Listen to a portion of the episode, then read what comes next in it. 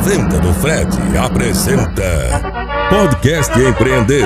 Se você vende alguma coisa, preste bem atenção. Alô, alô, Fred Rocha. Fala pessoal, é o seguinte: médico que não vende só cura caganeira e gripe. E hoje eu estou aqui com o doutor Alexandre Pimenta, para mim um grande exemplo de vida, de trajetória. Esse menino entrou na medicina com a mão na frente saiu com a mão atrás e hoje deixa pra gente, mostra pra gente a capacidade do empreendedorismo, seja lá em qual setor. Bem-vindo, meu primo, meu irmão mais novo, que eu considero, Alexandre Pimenta. Quem falou que a gente não pode entrevistar parente, né? Claro que a gente, a gente entrevista quem é bom, quem é pi, né? Xandinho, bem-vindo, eu vou chamar ele de Xandinho. Vocês, por favor, continuem tratando como doutor Alexandre Pimenta. Chega aqui, meu querido, que delícia ter você aqui. Conta esse negócio aí. Você entrou na faculdade de medicina, seu pai médico, um grande cara, tio Cuca, um beijo. E, né, teve ali aquele incentivo todo para entrar, conheceu a mulher da sua vida também na faculdade. E hoje, esse empreendedor gigantesco você é. Fala com esse povo aí. Então, Fred, é, primo, né, querido? É, você sabe que muitos dos meus caminhos a gente discutiu junto, né? Algumas ideias, estratégias. Eu, eu entrei na faculdade com o objetivo de ser médico, como qualquer outra pessoa entra na faculdade de medicina, né? Então, é uma luta formar médico, né? É uma dedicação integral. Você estuda, viu? É. é. Hoje são, né? A formação básica são seis anos. Eu fiz mais seis anos de especialização, então foram 12 anos dedicado à medicina. Mas eu nunca perdi o olhar do empreendedorismo, né? De entender, olhar para o mercado, saber das, das, das opções. E muito próximo de você, sempre vendo as suas frases estimuladas, sempre vendo você trazer a filosofia para a parte executiva. Eu também, né, através do meu pai, da minha família que tem uma história política, é, eu sempre carreguei uma missão de dar acesso às pessoas. Seu pai, seu sogro, né, Inácio? Um, um beijo, Ticuca, um beijo, pessoas incríveis, né? Caramba. Beijo, pronto, vai, segue. Não podemos deixar de esquecer da Thierry, né? Que é a quem ensinou a nossa essência. É, eu ia né? chamar ela aqui no podcast já já e você já adiantou, mas tá bom. Ela já não quer entrar, ela tá ali nos bastidores. Minha mãezinha, tia. Tô aqui. Ê, delícia. Então, é, quando eu vivi vendo meu pai médico, ginecologista, vereador por quatro mandatos, né, aqui em Montes Claros, candidato a deputado, acesso que ele dava às pessoas, aquilo sempre mexeu muito comigo. E eu via a satisfação quando ele conseguia entregar né, um parto, quando ele conseguia atender uma pessoa carente. E eu coloquei uma meta na minha vida de dar acesso às pessoas. E o meu foco sempre foi esse o dinheiro na minha vida sempre foi consequência. Olha só, eu sempre falei de propósito. Sempre falei de montar um negócio para ajudar as pessoas. Olha só o propósito dele: dar acesso às pessoas ao que não tem. E que tipo de acesso é esse? Uma consulta, uma cirurgia, tudo que está na área da medicina? Exatamente. Então, é, todo mundo, por exemplo, quando vai abrir uma clínica hoje, ele foca muito no plano de saúde, né, na consulta particular, com um ticket alto. Eu iniciei a minha rede, a Rede Gastrocentro, hoje a maior rede do aparelho digestivo do estado de Minas Gerais é, focado em dar acesso às pessoas. Não me importava se era do SUS, se era de um consórcio de saúde, se era de um convênio.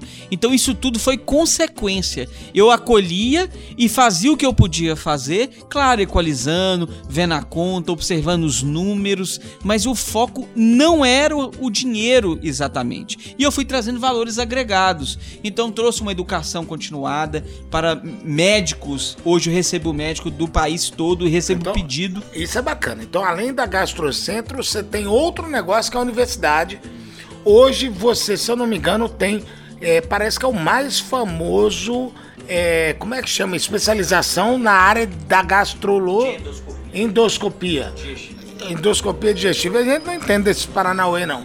Né? Mas. Gente do Brasil, gente do Brasil inteiro é para fazer. Então, além da Gastrocentro. Vamos lá para os negócios para turma entender. Olha, olha o menino empreendedor. Você tem as clínicas de assistência, assistência gastro. Não é gastronomia não, viu, gente? Tô aqui pensando, eu gosto tanto de comida. Como... Eu não dou conta de falar esse nome não. Gastroenterologia. Tá bom, mas não vou falar não porque eu vou gaguejar. Gastroenterologia. Então, peraí, tem isso. Nós temos a parte de educação. O que está na parte de educação hoje que o doutor Alexandre cuida?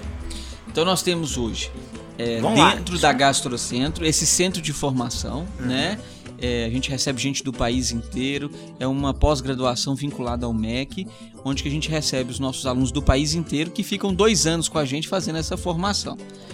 E isso gera um valor agregado e me permite atender pacientes com tickets mais baixos, né? E atender a todos com muita qualidade e com excelência. Então isso foi caminhando. E todos os outros foi vindo de consequência. Foi vendo o bom trabalho feito, foi vendo o bom trabalho realizado. Hoje, ao contrário da maioria das clínicas, eu tenho convênios que batem a minha porta. Olha que bacana. Então, essa da Gastrocentro. Aí você também, além da Gastrocentro, tem alguma coisa com faculdade? Sim, nós temos esse centro de formação, que é a faculdade hoje, a FASÉ, onde que vincula, me dá essa chancela do MEC, né? E que permite que o, o aluno venha fazer esse treinamento comigo. Se eu não me engano, você é diretor da faculdade, você formou. Exatamente. Olha que legal. Eu sou o primeiro ele- ex-aluno. É, e ele só tem 35 anos, ele nem começou direito ainda. Além disso, me conta uma coisa: você tem hoje clínica no Brasil inteiro, porque você é o médico responsável de uma das maiores clínicas do Brasil. É- co- Conta pra mim isso aí. Isso. É, então, eu sou hoje o responsável técnico, né, o diretor nacional médico da maior rede de clínicas ambulatoriais do país, que é a Amor Saúde. Nós estamos em todas as federações, são 309 clínicas hoje em funcionamento, atendemos um milhão de pacientes hoje por mês, então da- damos muito acesso a quem não tem acesso. Cara, eu arrepiei do caramba isso, gente.